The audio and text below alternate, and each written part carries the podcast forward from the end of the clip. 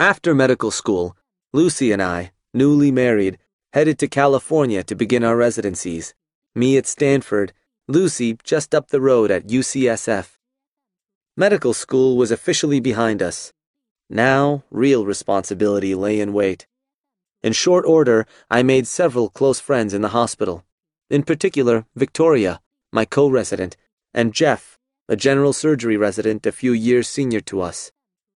Over the next seven years of training, we would grow from bearing witness to medical dramas to becoming leading actors in them. As an intern in the first year of residency, one is little more than a paper pusher against a backdrop of life and death, though even then the workload is enormous. My first day in the hospital, the chief resident said to me, Neurosurgery residents aren't just the best surgeons. We're the best doctors in the hospital. That's your goal. Make us proud. The chairman, passing through the ward, always eat with your left hand, you've got to learn to be ambidextrous. One of the senior residents, just a heads up, the chief is going through a divorce, so he's really throwing himself into his work right now. Don't make small talk with him. The outgoing intern, who was supposed to orient me, but instead just handed me a list of 43 patients, the only thing I have to tell you is they can always hurt you more, but they can't stop the clock. And then he walked away. I didn't leave the hospital for the first two days, but before long, the impossible seeming, day killing mounds of paperwork were only an hour's work. Still, when you work in a hospital, the papers you file aren't just papers. They are fragments of narratives filled with risks and triumphs. An eight year old named Matthew, for example, came in one day complaining of headaches, only to learn that he had a tumor abutting his hypothalamus. The hypothalamus regulates our basic drives sleep, hunger, thirst, sex. Leaving any tumor behind would subject Matthew to a life of radiation, further surgeries, brain catheters.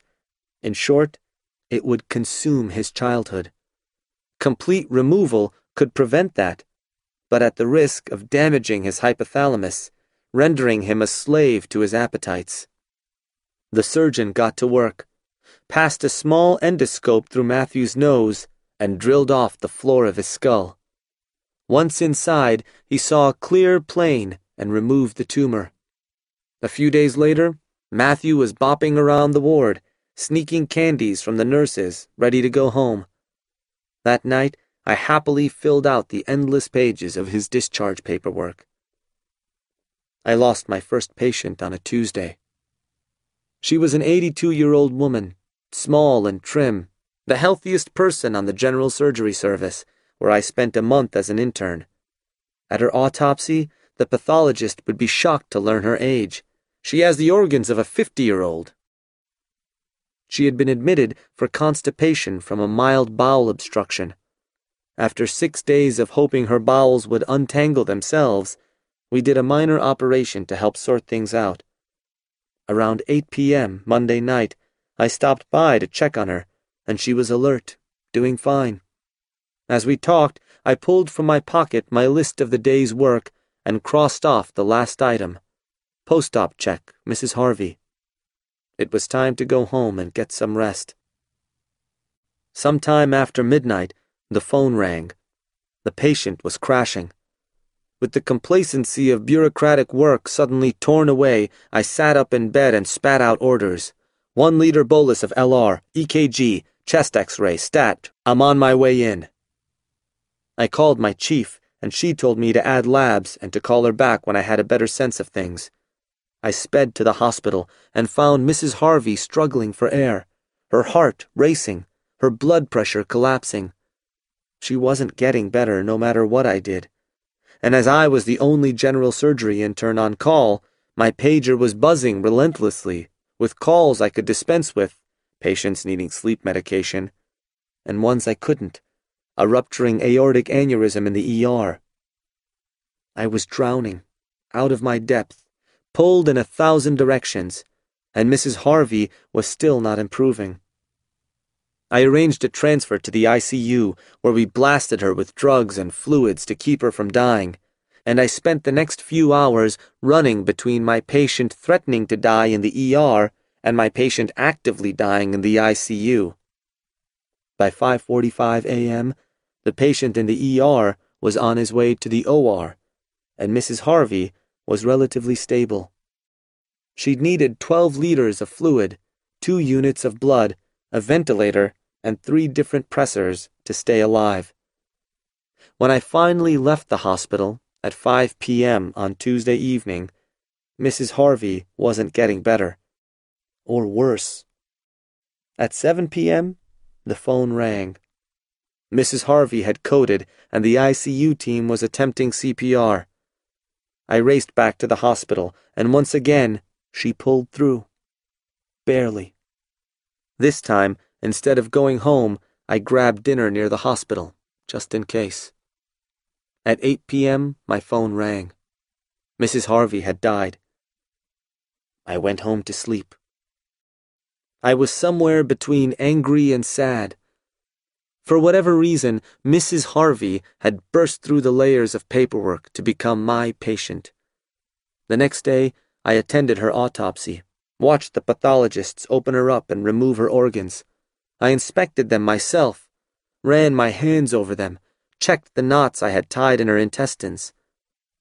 From that point on, I resolved to treat all my paperwork as patients, and not vice versa. In that first year, I would glimpse my share of death. I sometimes saw it while peeking around corners, other times while feeling embarrassed to be caught in the same room. Here were a few of the people I saw die. 1. An alcoholic, his blood no longer able to clot, who bled to death into his joints and under his skin. Every day, the bruises would spread. Before he became delirious, he looked up at me and said, It's not fair. I've been diluting my drinks with water.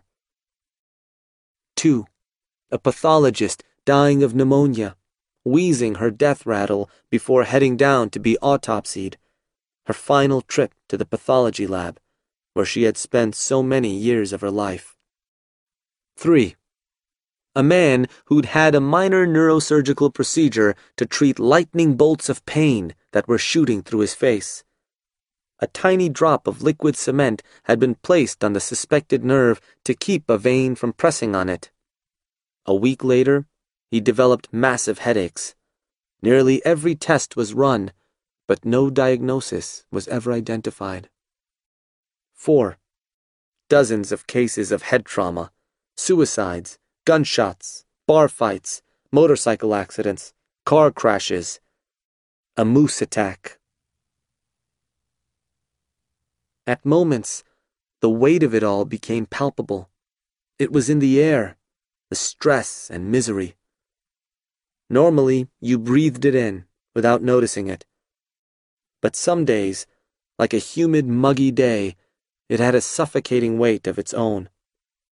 Some days, this is how it felt when I was in the hospital, trapped in an endless jungle summer, wet with sweat, the rain of tears of the families of the dying pouring down.